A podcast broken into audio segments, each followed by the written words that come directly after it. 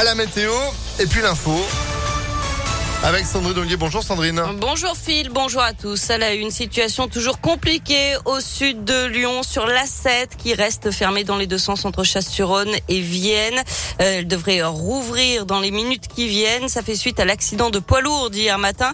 Le camion transportait 26 tonnes de disulfure de carbone, un produit extrêmement toxique et inflammable qui a nécessité la mise en place d'un périmètre de sécurité pour permettre l'intervention des pompiers. Il aura fallu attendre le milieu de la nuit pour que le camion soit enfin évacué. Alors pourquoi une intervention si longue? Yvan Bouchier, préfet délégué pour la défense et la sécurité en Auvergne-Rhône-Alpes, nous répond.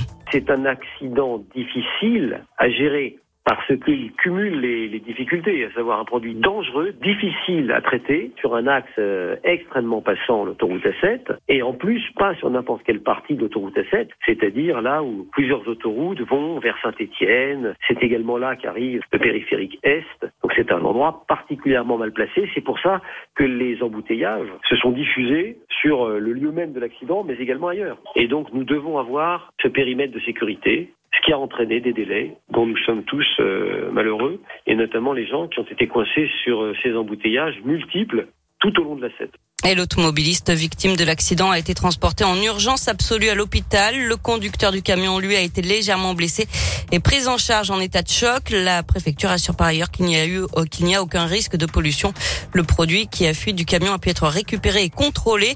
Une fermeture de la 7, en tout cas, qui crée beaucoup de bouchons, notamment sur la 46 ce matin. À cela s'ajoute euh, la fermeture du périphérique en direction de Paris à cause d'un incident sous le tunnel de Caluire.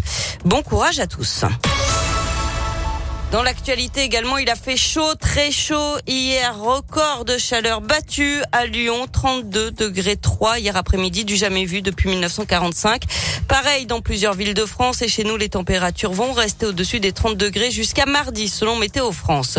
Une mobilisation des agents de RTE ce matin à Lyon, le réseau de transport électrique. Ils se mobilisent à 11 heures devant le siège régional rue Crépé dans le 7e arrondissement. Ils demandent des hausses de salaire. Ça fait maintenant 13 semaines qu'ils sont en conflit avec leur direction. Les suites du cirque interdit par la mairie à Villeurbanne, mais qui continue ses spectacles. C'était le cas dimanche. Rebelote hier, d'après l'association de défense animale Paz. Malgré la présence de la police, une nouvelle représentation du cirque Krone a eu lieu. Les spectateurs arrivés en avance ont pu y assister. Ceux qui étaient dans la file ont été empêchés d'entrer par les agents. D'après l'association, des membres du cirque ont bloqué une partie de la rue Francis de Pressensé pour protester contre cette décision.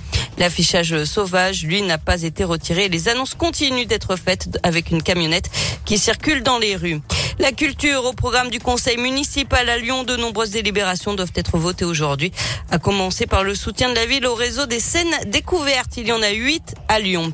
Et puis une première à Lyon aujourd'hui, le salon de l'évolution et de la transition professionnelle s'est ouvert aux salariés, indépendants, jeunes et demandeurs d'emploi, mais aussi aux entreprises. C'est à l'espace Tête d'Or à Villeurbanne de 10h à 20h.